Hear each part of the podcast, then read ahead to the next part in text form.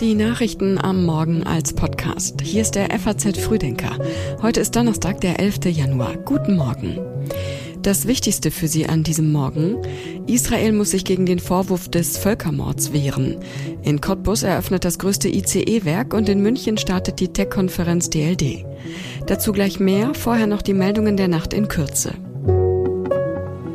Berlins regierender Bürgermeister Wegner hat sich zum ersten Mal öffentlich zu seiner Beziehung mit Bildungssenatorin Günter Wünsch geäußert und sie verteidigt.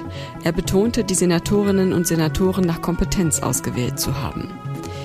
Bis zu 40.000 Menschen erwartet die nationalkonservative Oppositionspartei PiS heute zum Protest der fairen Polen vor dem Parlament. Die PiS protestiert gegen Polens Regierung. Deutschlands Handballer sind mit einem Sieg gegen die Schweiz in die EM gestartet. Die Mannschaft setzte sich in Düsseldorf mit 27 zu 14 durch und das vor einer Weltrekordkulisse von mehr als 53.000 Zuschauern. Die Texte für den Frühdenker Newsletter hat Patrick Schleret geschrieben. Mein Name ist Johanna Horn. Schön, dass Sie mit uns in diesen Tag starten. Vor dem Internationalen Gerichtshof startet jetzt das Verfahren zum Gaza-Krieg. Südafrika hatte wegen des Vorgehens im Gazastreifen geklagt. Israels Verhältnis zu den Vereinten Nationen ist seit Jahrzehnten geprägt von Affronts und Anschuldigungen, auch in der gegenwärtigen Eskalation in Nahost. Heute muss sich der jüdische Staat vor dem höchsten UN-Gericht, dem Internationalen Gerichtshof in Den Haag, gegen den Vorwurf des Völkermords zur Wehr setzen. Südafrika hatte wegen des israelischen Vorgehens im Gazastreifen geklagt und sieht einen Verstoß gegen die UN-Völkermordkonvention. Südafrika will nachweisen, dass Israel die Absicht hat, die Palästinenser zu vernichten.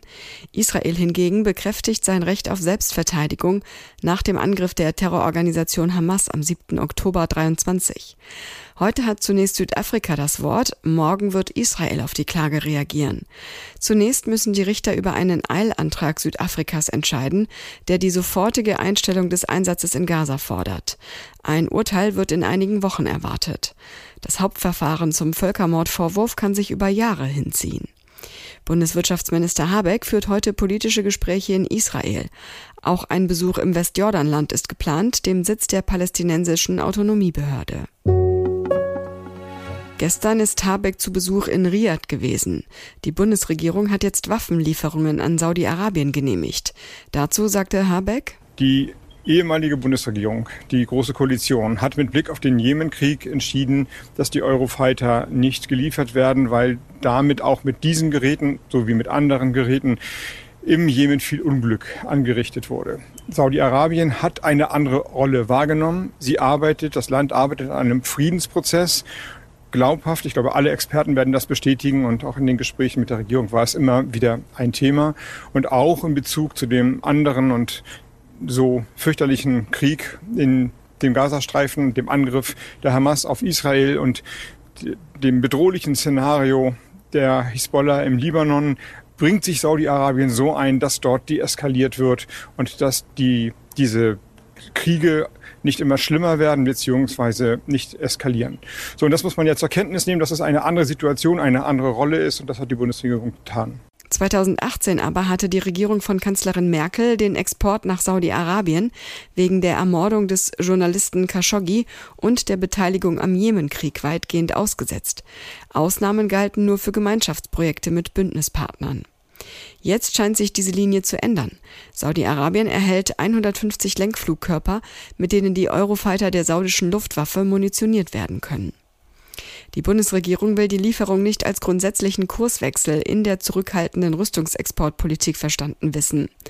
Ein Sprecher des Auswärtigen Amtes betonte aber, dass Saudi-Arabien eine konstruktive Rolle im jemenitischen Bürgerkrieg und im Konflikt zwischen Israel und der Hamas einnehme. Außenministerin Baerbock hatte kürzlich Diskussionen in ihrer Partei ausgelöst, weil sie die Lieferung von Eurofighter-Kampfflugzeugen in Aussicht stellte. Sie begründete das damit, dass Saudi-Arabien zur Sicherheit Israels beitrage, indem es von jemenitischen Houthi-Rebellen auf Israel abgeschossene Raketen abfange. Angesichts der Gefechte zwischen Israel und der Hisbollah stellt Deutschland Libanon weitere 15 Millionen zur Verfügung. Das Geld soll der libanesischen Armee dabei helfen, an der Grenze zu Israel im Süden des Landes für Sicherheit zu sorgen. Heute geht das nach Angaben der Deutschen Bahn modernste ICE-Werk Europas in Cottbus in Betrieb. Auch Bundeskanzler Scholz hat sich angekündigt. Eigentlich sollte die Eröffnung schon am Wochenanfang über die Bühne gehen, aber der Kanzler konnte nicht. Jetzt fällt der Termin in die Zeit des Streiks der Lokführergewerkschaft GDL. Ein Meilenstein ist das ICE-Werk auch für den Strukturwandel in der Region.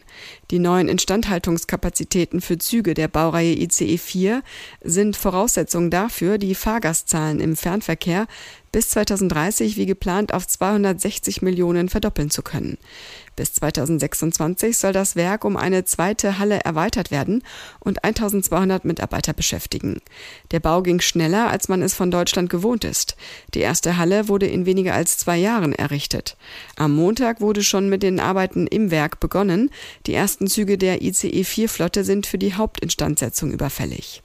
Im Rahmen ihrer bundesweiten Aktionswoche wollen die Landwirte auch bei der Eröffnung des ICE-Werks demonstrieren.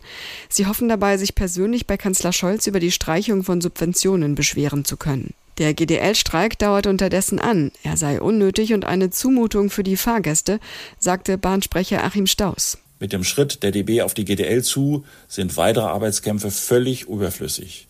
Die GDL muss jetzt Verantwortung zeigen und an den Verhandlungstisch zurückkehren, statt zulasten von Millionen Reisenden den Bahnverkehr zu bestreiken. Die GDL will eins zu eins ihre Forderungen durchsetzen, andernfalls streikt sie. So funktionieren Tarifverhandlungen aber nicht. Unter Bahnreisenden herrscht zum Teil Verständnis für den Streik. Für die Bauern habe ich mehr Verständnis wie für die Bahn. Ähm, ich denke, es ist halt eine allgemeine Unzufriedenheit da. Man muss es akzeptieren. Bei der Bahn habe ich ehrlich gesagt weniger Verständnis. Also ich verstehe natürlich jeden, der sagt, ich, mir ist ein Anliegen wichtig und dafür gehe ich irgendwie auf die Straße und dafür äh, stehe ich auch eines Jahr und Recht in Deutschland, was ja auch ein sehr hohes Gut ist. Und hängt immer davon ab, wie sehr einen das im Alltag dann auch beeinträchtigt. Wir wussten das ja vorher und die Gründe sind ja da, weshalb das auch äh, Sinn macht, auch der Streik. Das Recherchezentrum Korrektiv hat gestern von einem geheimen Treffen in einem Hotel nahe Potsdam im November berichtet. Mit dabei mehrere AfD-Vertreter und Martin Sellner, langjährige Leitfigur der rechtsextremen identitären Bewegung. Um einen Masterplan soll es gegangen sein, bei dem Millionen Menschen aus Deutschland nach Afrika abgeschoben werden. Auch Menschen mit Migrationshintergrund oder solche, die sich für Flüchtlinge einsetzen. Ein Sprecher von AfD-Chefin Weidel bestätigte die Teilnahme von ihrem Berater Roland Hartwig an dem Treffen. Vom Auftritt Sellners sei Hartwig jedoch überrascht worden. Weidel habe, Zitat, keinerlei Kenntnis von den Teilnehmern gehabt. Auch Hartwig wusste vorab nichts von Sellner, heißt es. Der AfD-Fraktionsvorsitzende in Sachsen-Anhalt, Ulrich Siegmund, will nur als Privatperson bei dem Treffen gewesen sein. Laut Korrektivbericht waren auch zwei CDU-Mitglieder dabei, die gleichzeitig Mitglieder der Werteunion sind. Jenes Vereins, der nach der Vorstellung von Ex-Verfassungsschutzchef Hans-Georg Maaßen bald eine Rechtsaußenpartei werden soll. Inhaltlich soll es bei dem Treffen keine Kritik am Masterplan zu Massenabschiebungen gegeben haben. Weidel-Referent Hartwig bekannte laut Korrektiv sogar, gerade mit großer Freude ein Buch von Martin Sellner zu lesen, heißt es.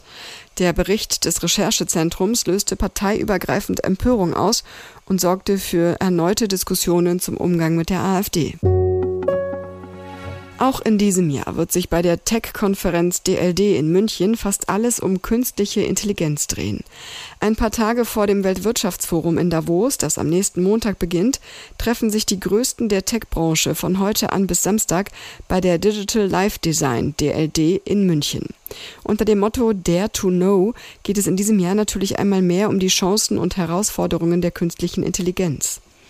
Insgesamt sind rund 200 internationale Sprecher angekündigt, unter anderem Amazons Technikchef Werner Vogels, KI-Experte Gary Markus sowie der bayerische Ministerpräsident Markus Söder, der zum Start der Konferenz eine Keynote hält. Der Branchenverband Bitkom kündigte gestern an, für Unternehmen der IT und Telekommunikation sei in diesem Jahr ein Umsatz von rund 224 Milliarden Euro und ein Wachstum von 4,4 Prozent zu erwarten. Der Sektor wachse damit etwa drei bis viermal stärker als die gesamte Wirtschaft. KI werde auch in diesem Jahr das bestimmende Thema bleiben, während das Geschäft mit klassischer Unterhaltungselektronik vor dem vierten Minusjahr in Folge steht. Und im geschriebenen FAZ Frühdenker Newsletter stellen wir die Frage, welche Risiken stecken im neuen Haushaltsplan? Auch der neue Haushaltsentwurf ist nicht frei von Risiken. Heute hört der Haushaltsausschuss des Bundestags Sachverständige zur Finanzplanung für dieses Jahr. Erste Stellungnahmen warnen vor verfassungsrechtlichen Risiken. Da wäre etwa die Überlegung, das Sondervermögen Bundeswehr für die Ertüchtigung der Ukraine zu nutzen. Problematisch könnte auch die Rückforderung von Zuschüssen an die Sozialversicherung werden. Diesen Artikel und auch alle anderen Themen aus dem heutigen Frühdenker finden Sie online auf faz.net. Und den FAZ Frühdenker zum Hören gibt es morgen früh wieder ab 6 Uhr. Haben Sie einen erfolgreichen Tag und bis morgen.